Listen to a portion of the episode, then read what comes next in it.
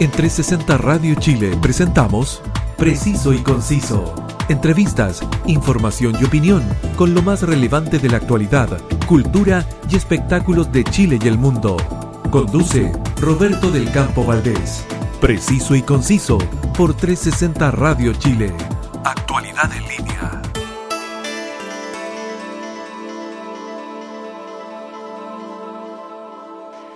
Un gran saludo y muchas gracias por estar en la sintonía de 360 Radio Chile, sonidos en línea con la mejor compañía musical y toda la actualidad. Escúchanos por www.360radiochile.cl y llévanos en tu móvil descargando la APP para que no te pierdas nada de nuestra interesante programación. Soy Roberto del Campo Valdés y esto es Preciso y Conciso. Estamos experimentando un rebrote fueron las palabras del presidente Sebastián Piñera el pasado 15 de enero en el Encuentro Nacional de Empresarios ENADE, refiriéndose a los eh, negativos índices de COVID-19 en Chile. De inmediato, reconocidos expertos en salud pública reaccionaron afirmando que lo dicho por el mandatario no era real, debido a que jamás se controló el primer brote. Quien nos va a ayudar a entender este confuso panorama es el analista político y columnista del diario El Mostrador. Al teléfono, Germán Silva Cuadra. Muchas gracias, Germán, por venir a conversar con nosotros. Hola, Roberto, encantado. ¿Cómo estás tú? Muy bien, Germán, y, te agradezco porque sé que esto de la actualidad nos tiene, nos tiene a todos los comunicadores con, con, una actividad frenética, tratando de analizar, tratando de entender, pero, pero Germán, hoy, hoy publicaste una columna que para mi gusto es demoledora. Por favor, explícanos, ¿cómo fue que saltamos del exitismo a un escenario realmente cercano al desastre? Mira, de partida, yo creo que las últimas semanas esto ha sido una caída catastrófica en términos de, dos cosas. Uno, de realidad, porque tal como tú señalas, no solo la, gente del mundo la científico, sino también de muchos medios eh, veníamos hace rato tratando de instalar la, la, alerta, no, no tanto diríamos desde la perspectiva de salud solamente, sino desde cómo se estaba comunicando eh, este segundo brote o esta segunda ola que estamos metidos hace rato. Yo, yo tú dijiste por ahí que siempre quedó la duda si se logramos salir del primero, pero sí hay, algo claro, que nosotros habíamos tenido una, baja significativa, pero empezó a subir progresivamente hasta esta dispara. Lo que pasa, Germán, es que yo, yo me descuelgo de, de las palabras de los, de los expertos en salud, porque yo, no soy experto en esta área. A mí cuando me dicen que esta es la primera, la segunda ola, yo más o menos, digamos, me, guío por lo que leo en la prensa.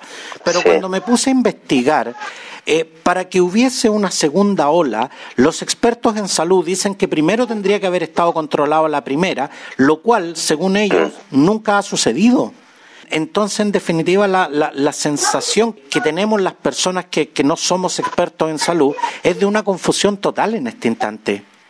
Yo te hacía el alcance solamente porque efectivamente acá lo que se vio fue una, eh, bueno, la primera ola, y lo, digamos en bien simple, tuvo una, una subida así brutal, o sea, fue parecido a lo que uno podría decir como estos, estos juegos de, de Fantasyland, ¿no? Que uno sube muy rápido y baja muy rápido, y después se mantuvo estable, tal como tú señalas durante harto tiempo, 2.000, 3.000 casos, eh, y después ya nos acostumbramos, un, un tiempo te fijas así como final de noviembre, diciembre, que ya uno ya estaba como acostumbrado a hacer lo normal, ya ni siquiera uno se impactaba por el tema. Pero de poco, a mediados de enero, eh, quizás comienzo de esto empezó a subir, a subir gradualmente gradualmente, y se pegó una nueva subida muy, muy violenta. En ese sentido, por lo menos hay algunas estimaciones que eh, efectivamente nosotros llegamos, logramos, no sé si controlar el brote, pues yo en eso estoy de acuerdo contigo, pero sí por lo menos bajamos bastantes casos, tuvimos una subida así como de, un pequeño cerrito y después una montaña, un Everest gigante. Ahora, lo que veníamos repitiendo mucho, y yo lo, lo, publiqué, eh, eh, volví a publicar un, un, artículo mío de hace un mes, y que tú mismo me comentaste en redes, donde yo cuando planteé dije los errores que está cometiendo el gobierno, que nos están trayendo la peor cara del COVID-19, lo dije hace un mes, recibí hartas críticas, Roberto. Debo decirte que tú sabes que yo, yo más contesto, entonces me meto en las redes. Y mucha gente decía, no, esto es pesimista, porque dicen eso, el gobierno tiene el tema de las vacunaciones, vamos súper bien.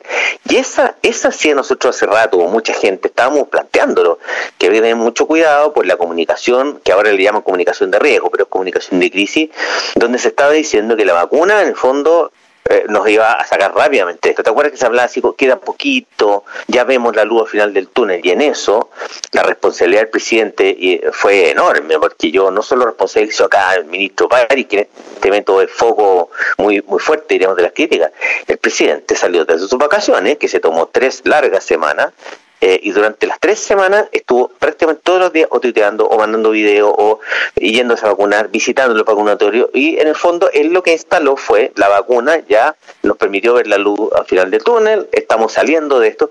Este relato fue muy muy complejo porque lo que permitió es que la población que veníamos todos fatigados, estamos todos cansados de esto, estamos cansados, hemos tenido miedo eh, y, y, cuando alguien nos dice, mire, ya está a punto de, de que esto ocurra, lo que tú haces es lo lógico, o sea, te dan permiso psicológico para que te relajes. Y por otra parte, tuvimos dos elementos que, que, aunque a lo mejor por salud mental lo necesitábamos, yo como psicólogo lo sé, pero el tema del famoso permiso de vacaciones, Roberto, lo que significó fue una, una subida muy importante. Primero, en las regiones donde la mayoría de los santeguinos fue, porque es la mayor cantidad de población, o sea, hubo 4.700.000 permisos, y inmediatamente, y dos semanas después vino un rebote completo al régimen metropolitano. O sea, habían cosas menos predecibles. Y voy a tener el tercer elemento que sí fue muy criticado eh, y que ahora eh, hay una persona que está desaparecida del mapa, que es el ministro Figueroa. Nunca más apareció, nadie sabe dónde está, que insistió, insistió, insistió en la vuelta al colegio. Mira, yo creo que era necesario, seguramente tu hijo, mi hijo,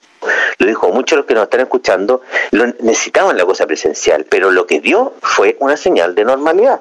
Si tú sumas esos tres elementos, evidentemente, de que estaba todo eh, metiéndose en la juguera para que llegáramos a donde llegamos ahora, que todavía ni siquiera sabemos cuándo va a ser el pic. Pero según, según tu análisis, eh, eh, Germán, esto, esto realmente estaba siendo caldo de cultivo para un desastre, porque si, si yo me voy eh, atrás, Germán, yo me recuerdo que cuando esto partió, primero, la, la, primera información que emanó de las autoridades fue que esto era un virus que iba a afectar a muy poca gente, que la población de riesgo iba a ser eh, el, el, el, sector etario, digamos, más, más longevo de la población. Ya, pero sí, los, los, los viejos más viejos er, er, eran los que se iban a ver afectados. El resto ni siquiera como que se iba a dar cuenta que le había pasado el virus por encima. Y, y, no estoy exagerando y no estoy siendo y no estoy siendo irónico Germán de verdad que esa era la información que emanaba en un momento se dijo que Donald Trump y el presidente de China, Xi Jinping, habían llamado eh, eh, al gobierno chileno para felicitarlo. Entonces, yo de verdad que me pregunto, ¿cómo fue que saltamos de un, de un, de un panorama que, que no se veía tan grave a estar contando las cifras, digamos, ya por miles? ¿Tú, tú piensas, Germán, de que, de que en ese sentido eh, no hubo la debida eh, comunicación de riesgo de parte de las autoridades para hacerle entender a la gente de que esto realmente era un peligro? Sí, había un dato muy, muy relevante que en el mes de noviembre, te estoy hablando eh, ya muchos meses atrás, el Ministerio de Salud emitió un documento, yo lo leí porque además ni siquiera fue tan público, donde estimaba que podíamos tener entre escenario favorable, desfavorable y muy crítico eh, como segunda ola y estimado en marzo. Decía que el mejor escenario eran 3.000 casos, escenario medio 6.000 casos y el peor escenario 9.000 casos. O sea, el gobierno tenía estimación de lo que podía ocurrir sin agregar los, los elementos que yo te señalé antes, sin la vacuna, sin, diríamos, el permiso de, vacaciones y sin, diríamos, el, el ministro de, de, Educación insistiendo en volver a clase. O sea, estaba estimado y ahí yo, mira, creo que se cometió un error, pero una responsabilidad gigantesca. Y, o sea, por eso lo califico más de, de, de, como te digo, no solo error, sino responsabilidad, sabiendo que esto iba a ocurrir, se tomaron medidas muy equivocadas y además se esperó hasta el último minuto para cambiar las elecciones. Entonces, primero había, y eso creo es súper importante, o sea, el gobierno tenía esta estimación. Segundo, respecto a la comunicación de riesgo, comunicación de crisis, sin duda que el gobierno ha tenido muchas muchas fases. O sea, acuérdate primero con Mañalich, que decía que el virus se iba a volver bueno, diciendo cosas bien torpes y bien estúpidas, o el presidente Piñera cuando dijo en una entrevista en CNN que, Chile está mejor preparado que Italia, que todo el resto de los países de Latinoamérica, esas cosas como tan e-, egocéntrica, diríamos, de, de, nuestro mandatario. Eh, y claro, ahí se, se minimizó el riesgo. Y después cuando ya la cosa se puso muy complicada, acuérdate que Mañalich dijo que se le, se le había caído un castillo naipes, ¿te acuerdas? Con todo lo que él había pensado, que nunca pensó que había, había tantos pobres en Chile que vivían así obviamente que ahí eh, subía la, la, la, la tensión, pero después la relajaban. Y bueno, con la llegada de Mañalich, finalmente lo que se trató de poner es, un, es como un médico de regiones, un médico así de pueblo, tranquilo, que tú vas y te, te habla calmado. Entonces, claro, durante hemos tenido unas oscilaciones tremendas, pero lo que ocurrió en términos de lo que estamos viviendo ahora fue un acto de responsabilidad. O sea, aquí ni siquiera es un problema comunicacional, porque siempre, tú sabes, Roberto, tú y yo que nos movemos en todo el mundo, que finalmente siempre se dice que las comunicaciones tuvo la culpa. Yo creo que acá hay un problema político mayor. Sin duda que el ministro París eh, la, la, embarró, él echó por la borda, todos los, meses previos de trabajo lo echó por la borda en dos o tres semanas, comunicacionalmente sí, se equivocó, hoy día trató de cambiar el tono, lo que sea, pero de fondo hubo decisiones políticas y eso es responsable el presidente, no, no necesariamente el ministro, que teniendo datos suficientes para entender que esto iba a ocurrir. Y claro, cuando se empezó el tema de las vacunas, que era obvio que el gobierno tenía que comunicarlo. Yo, yo tú sabes, lo, he dicho en muchos medios, que yo valoro muchísimo, creo que es un excelente proceso de vacunación. Sin embargo, distinto es cuando tú le dices a la población, quédese tranquilo porque ya, ya, llegó, ya, llegó, ya vimos la luz al final del túnel. Eso fue un error fatal. Lo que pasa, Germán, es que yo, yo de verdad que, que insisto en este tema. Yo, yo siento de que aquí ha habido un discurso siempre buscando a la tranquilidad y siempre tratando de bajarle el perfil a una, a una situación que finalmente está siendo crisis. Si tú me preguntas, hoy 5 de abril se, se comenzó a aplicar la medida del cierre de las fronteras durante, durante todo el mes de abril y se prohíbe el ingreso de, de extranjeros no residentes. Esto después de un año, cuando desde el primer día eh, los expertos decían que lo primero que había que hacer era cerrar la frontera y hoy día tenemos tres cepas distintas del COVID, entonces eso uno puede entender los errores, pero uno no puede entenderlas sin razones en este caso. Así es, sí. No, sin duda, mira, fíjate que aquí hemos llegado a la paradoja más, más solita de todas, que el, el ex ministro Mañali era el que pidió cuarentena. Mira, el ministro París dijo, no va a haber cuarentena en Santiago. Lo dijo hace tres semanas atrás. Mira dónde estamos. Eh, el, la subsecretaria de Asia insistió eh, no sé cuántas veces en los recuentos de que no se debía cerrar el aeropuerto, no se debía, que no era necesario. El ex ministro Mañalich pidió ambas medidas y el gobierno eh, escuchó a Mañalich. Por, sin duda, o sea, mira, lo del aeropuerto, que uno solo no entiende que ello primó una decisión económica, lo mismo que el permiso vacaciones.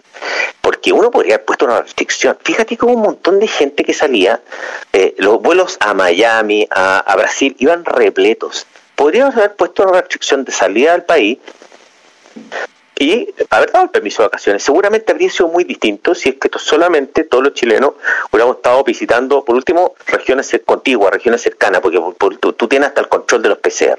Pero eso fue un acto, y, por eso vuelvo a, usar la palabra responsabilidad, así como cuando lo, y lo digo responsablemente, cuando digo había una proyección de hasta 9.000 casos, porque ahora se está hablando de, hay, algunos analistas decían que se puede llegar a 10.000, 12.000 casos. Ojalá que no, ojalá que el PIC haya estado, ya lo hayamos pasado, o hayamos estado por lo menos los 8.000 y algo, haya sido el pico, ojalá. Pero, pero habían proyección. Entonces, dos actos de responsabilidad total. Lo del aeropuerto, sin duda, que aquí primó, yo creo que los intereses, las presiones han sido fuertes. Piensa, Roberto, que a mí hay dos cosas que me llaman mucho la atención de lo que ocurrió en las últimas semanas que fueron catastróficas. La iglesia, católica, evangélica, las iglesias, eh, se define un aforo, o sea, donde se prohíbe, diríamos, que haya culto religioso de cualquier tipo, a los tres días se tienen que el ministro cambia la decisión porque las iglesias presionan. Después se dice, todos los fines de semana van a ser completamente sin ningún tipo de permiso. Se habló en plural, todos los fines de semana. Cuatro horas después vienen los feriantes, viene la gente del Jumbo y de otros supermercados y el gobierno da vuelta también la decisión y dice, ah, por un fin de semana. Entonces, claro, las presiones fueron tan fuertes, no quiero mencionar ninguna línea aérea en particular, porque tú sabes que el presidente tenía interés previamente ahí, pero seguramente las presiones fueron tan fuertes que se, se, se mira, somos los únicos países de Latinoamérica, los únicos, así como nos gusta tanto compararnos, que no cerramos las fronteras, por ejemplo, con Brasil. Lo hicieron todos los países, incluso Argentina lo cerró con, con Chile, imagínate. Y tal como tú señalas, el gran problema de lo que está circulando ahora son, hay dos cepas importantes brasileñas, una tiene 46 casos hasta la semana pasada, que es la P1, y la otra es la P2, una es la de Manao, la otra es la de Río Janeiro, que aparentemente todo indica que no eh, responden a la vacuna. Por lo tanto, podríamos ser o que se requiere una tercera dosis o que simplemente la vacuna nuestra, porque yo, yo digo, yo estoy vacunado por, por, ser personal de salud y tengo la Sinovac, como casi todo el país. La Sinovac no tiene estudios en Chile ni en Latinoamérica. No es aplicada en, Estados Unidos ni en Europa, por lo tanto, entre comillas, esa vacuna tiene muy poco experimento.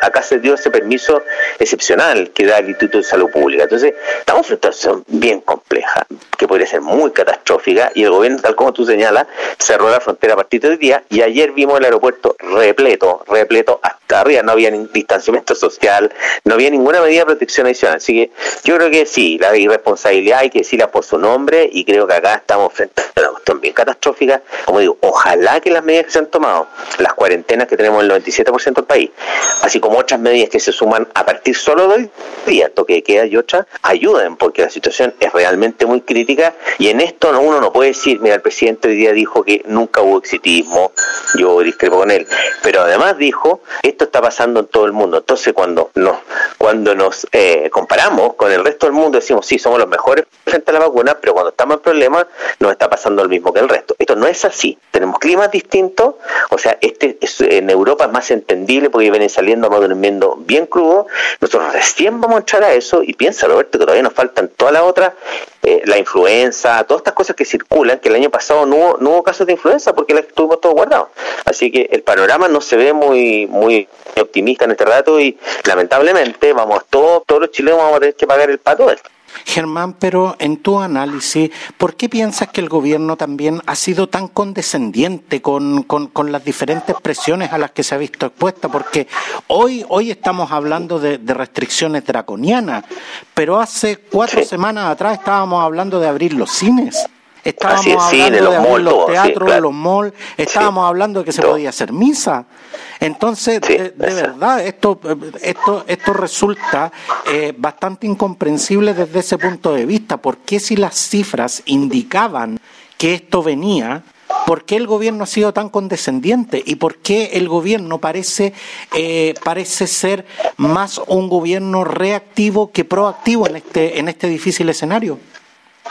Sabes, Roberto, que yo, creo que eso tiene una, una, respuesta que, que, puede parecer muy simple, pero, pero es, lo, más razonable el trato, es por debilidad. O sea, este es un gobierno débil. Y, y fíjate que donde tiene eh, el presidente Piñera y el gobierno son mayores detractores en este momento, tú fíjate en las redes sociales, tú que te mueves en ese ambiente, donde hay más críticas violentas, fuertes, es en sus propios partidarios. O sea, por algo el presidente Piñera, y me voy a, voy a tomar, yo sé que me vas a preguntar por alguna de las encuestas, pero voy a, solamente me voy a quedar con la de Criteria y la encuesta de Activa Resort, que son las más serias en este rato del país, donde lo sitúan entre 12 y 13% de, de apoyo. Esa, ese es el respaldo real de un gobierno que es tan débil que, que piensa que, que sus partidarios, por eso, mira, sus partidarios están diciendo que pasa en la Araucanía, porque en algún momento tendremos tiempo de conversar lo que está ocurriendo allá, que es una cosa completamente fuera de control. Y claro, la gente pregunta por qué el gobierno no toma ciertas decisiones, por qué no se atreve, porque tiene tan baja eh, base de respaldo que en este momento cualquier decisión que toma sabe que va a tener a mucha gente en contra. Entonces, frente a eso, tú a, qué, a, qué echas mano? A tener que por lo menos congraciarte con quienes tienen mayor poder y, el, y la iglesia, que aparentemente tenía bien poco poder, por lo menos mm, lo ha perdido harto, sigue teniendo simbólicamente mucho poder. Los, grupos económicos que, o sea, yo no puedo creer que un ministro de salud a las una de la tarde anuncie el cierre de los, todos los, los fines de semana de los permisos y a las 5 de la tarde fue exactamente esa la diferencia de oro después de reunirse con muchas personas, todas muy poderosas, incluyendo los dirigentes de la Vega, o sea, que también son cambio de opinión. Entonces, cuando tú ves eso, ya sabes que puedes, eh, eh, tienes un gobierno, diríamos, que no va a tomar decisiones muy, muy fuertes porque tiene mucho temor a los poderes fácticos y tiene temor a lo peor que le, al peor de los temores que tiene el presidente Piñera, a que la crisis económica que va a venir después de esto, porque es inevitable, o sea, mucha gente está perdiendo su fuente laboral al estar en cuarentena, va a ser tan dramático que el estallido social, que se quedó en paréntesis, yo siempre he pensado eso, se, se nos quedó entre paréntesis partir de enero del 2020 vuelva con todo. Y ese es el drama, el, el terror que debe tener seguramente en su insomnio el presidente Piñera. Este es un gobierno débil, y lo dicen sus partidarios y sus detractores. Germán, y en, y en un escenario políticamente tan complejo, ¿cómo se explican estas inequívocas señales comunicacionales que el gobierno y en general el gabinete están dando? Porque cuando, cuando vemos que los cargamentos de, de vacuna son recibidos por un verdadero espectáculo digno de, de, la recepción de un jefe de Estado, cuando vemos, por ejemplo, un ministro de Salud que, que le rinde literalmente homenaje al presidente, cuando las cifras realmente no acompañan en nada y que, y que, y que digamos las cosas como son, las señales comunicacionales en estos momentos están, están dando más material para meme que, que, que realmente eh, eh, lograr... Eh, lograr tranquilizar a la gente y lograr comunicar lo que el gobierno realmente está haciendo. ¿Cómo, cómo eso se explica, Germán? Sí, mira, yo tengo dos interpretaciones, Roberto. La, la, primera es que el presidente Piñera, y todos lo conocemos, eh, escucha poco, escucha muy poco. Y yo creo que cada vez escucha menos, porque te aseguro que debe haber algunas personas eh, con Germán, cierta... Con... Germán, ¿el presidente ¿Sí? escucha poco o de verdad no escucha? Mira, yo creo que no escucha, pero pero a lo menos no, eh, escucha Germán, poquito, Germán, no sé a quién escuchará. Porque Germán, mi, antes, antes Germán se... mi, pregunta es clara. Mi, pre no mi pregunta es clara, tú eres analista. No escucha. Yo creo que no escucha. No escucha, no escucha a nadie y, y, y, por lo tanto también se ha ido quedando en la completa soledad del poder. Pero, pero ¿sabes qué, Roberto? Que lo peor de todo se ha quedado en la soledad de su propio ego y en la soledad de, de tratar de responder a su propia eh, necesidad que tenía cuando volvió, creo yo, a, ser presidente, de ser admirado, de ser el, el, mejor, el presidente de la historia, ¿te acuerdas que él mismo lo dijo? Entonces, se quedó atrapado en eso. Antes decían que escuchaba a su señora, ahora ni siquiera eso. Pero no, no escucha, él te lo contesto también derechamente, no escucha. Segundo, que la estructura de comunicaciones del gobierno es un desastre. O sea, primero, ¿tú sabes quién es el director de comunicaciones del gobierno? Lo han cambiado como cuatro veces. Yo no tengo idea en este rato. Lo puedo googlear. Pero no tengo idea. Eh, no tenemos, o sea, un momento sí, Eugenio Tironi fue director de comunicaciones de gobierno, te hubo, hubo, gente que entendía esto, y este gobierno ha cambiado tres o cuatro veces, porque esa es una parte, diríamos, que uno no ve en la público, pero tres o cuatro veces. Ya, hay una estructura de comunicaciones espantosamente débil, eh, es un desastre. Y para, para remate, tenemos un vocero gobierno, que es Jaime Belolio, eh, que actúa como si fuera parlamentario. Tú lo viste, o sea, el día más dramático. Pero mira, porque yo partí mi columna de, de, de día eh, explicando la puesta en escena de lo que ocurrió el jueves pasado, cuando fueron los 8.100 y algo casos, que fue, era, daba, daba, daba miedo verla, porque cuando tú ves al que está entregándote el mensaje, nervioso, eh, que Karen eh, Martorell se equivocó no sé cuántas veces en repetir las cosas, se enojaron tanto Daza como el ministro, el único más, más tranquilo fue el subsecretario Uñac, pero había una tensión en el ambiente espantosa y la puesta en escena aparte con Jaime Belolio, que yo lo, después lo entendí porque estaba ahí, donde habla 10 minutos, no sé cuánto rato, autoalabando al gobierno todo lo que había hecho, hablándole como al Parlamento, porque él no estaba actuando como vocero. O sea, así como cuando hace una semana atrás dijo, y en la, y en la derecha se la están cobrando, eh, vamos a ganar 3-0 en la convencional, porque en el fondo dijeron, con esa soberbia no, no voy a ir a ninguna parte, se lo ha dicho la gente de la UDI, no se lo he dicho yo con ese vocero de gobierno que actúa como un verdadero eh, parlamentario, y quiero decir con eso un político tradicional, y abre una conferencia donde nadie sabe por qué está ahí y solamente entendemos después que es para apoyar a un ministro que, según dicen, yo no sé si, es, si no puedo corroborarlo, pero he escuchado algunas versiones de que tenía que presentar su renuncia el día sábado, por lo tanto estaba en una situación de debilidad total. Y entonces, claro, tienes, no tiene estructura comunicaciones, tienes un vocero que no actúa como tal, actúa como fuera un político más, y un presidente que no escucha. Con esa, con esa coctelera, eh, tú la revuelves un poco y tienes lo que tenemos ahora, porque hay cosas que, tal como tú señalas, dan pa' meme, y mira, quizás los chilenos tenemos esa gracia, que en los momentos críticos volvemos a usar un poquito el humor, porque durante así partimos en, en, en, en, el año pasado te acuerdas meme todo tipo de cosas como nos reíamos un poquito para tratar de bajar la tensión de esta desgracia han vuelto de nuevo pero con quienes son los principales protagonistas, lamentablemente para ellos, diríamos, el presidente es el ministro de salud, en fin. Entonces, no sé, yo, yo, yo creo que con esa combinación las comunicaciones es imposible que funcionen, porque si tú no tienes un relato claro, no tienes un, un vocero que lo pueda decir adecuadamente y tiene intereses contrapuestos, porque los intereses de salud no son los intereses que tiene el presidente de la República, sin duda, eh, tiene una mezcla muy mala. Germán, y, si de señales eh, comunicacionales contradictorias estamos hablando, ¿qué opinión te merece el, verdadero ostracismo al que en estos momentos eh, se autoimpuso el, ministro Figueroa, el ministro de Educación, después de que, de que fue tan insistente, de que fue tan protagónico, de que fue tan frontal, eh, una vez que tuvo que volver a lo que eran las clases, las clases a distancia, el ministro desapareció. Yo, yo, yo en estos momentos te lo pregunto a ti porque yo no lo sé. Yo te lo pregunto a ti, Germán, ¿el ministro sigue en el gabinete o, de verdad se fue? Porque yo no lo he visto en dos semanas. Sí, no lo he visto, no, yo tampoco. Mira, yo creo que hay una, hay una, hay una regla en comunicaciones cuando tú cometes, o por lo menos comunicación pública, o cuando tú cometes un error muy importante, la mayoría de las personas te recomienda que te retires un poco, que guardes silencio, que trates de desaparecer de la primera plana. La esa tesis se confirma con dos personajes que te voy a decir que para mí eh, yo los he echado de menos de trato. Bueno, al ministro Figueroa porque creo que él desapareció, incluso ha tirado al subsecretario a dar algunas opiniones, pero finalmente él no se hizo responsable de esta de este ímpetu, de esta obsesión que, que, que tuvo, diríamos, durante todo febrero, porque él no salió de vacaciones, porque todos los días habla de esto, de volver a clase. Entonces, él no se hizo responsable de eso, pero creo que comunicacionalmente, cuando uno comete un error, le dicen escóndase o fondese un rato, trate de no hablar tanto. Él está reconociendo su error con eso. Y el otro que te quiero decir también, que a mí, a mí sí me habría gustado que Isquia Siches estuviera teniendo un rol protagónico en estos días. Porque cuando tú no tienes confianza en el emisor, en este, en este caso el, el, ministro, tal como tú señalas, que sale en una conferencia o en un punto de prensa para decir lo felicito, presidente, me emociona, o donde todos se alaban entre sí, tú necesitas confiar en alguien y en alguien que sea técnicamente muy calificado. Este Siches, que yo le tengo un tremendo respeto, cometió un, también un error. Eh, hizo un comentario que a lo mejor lo podría haber hecho en el link de su casa y seguramente todos o mucha gente lo compartiría, pero cometió un error porque lo dijo públicamente y ella tiene una responsabilidad frente a la ciudadanía.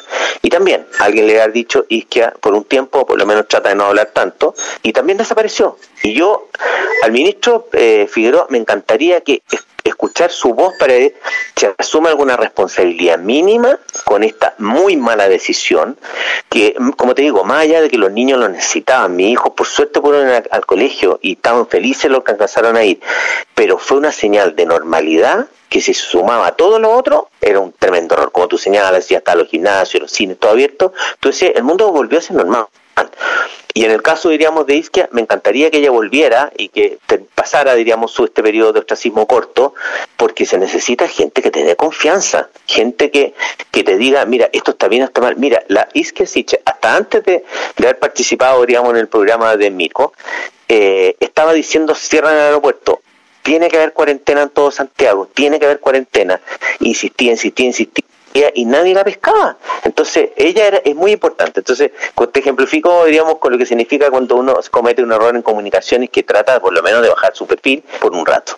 Germán, cuando tú hoy, como te decía, escribiste una, una columna que es demoledora, ¿Cómo recibes el, el, comentario del, del, ministro de Salud, Enrique París, donde acusa a los medios de que somos poco, poco propositivos y que nos dedicamos solamente a, a criticar? No, mira, yo, yo creo que él por lo menos, o sea, intentó, hizo un esfuerzo de cambiar el tono, seguramente algo se lo argumentó también.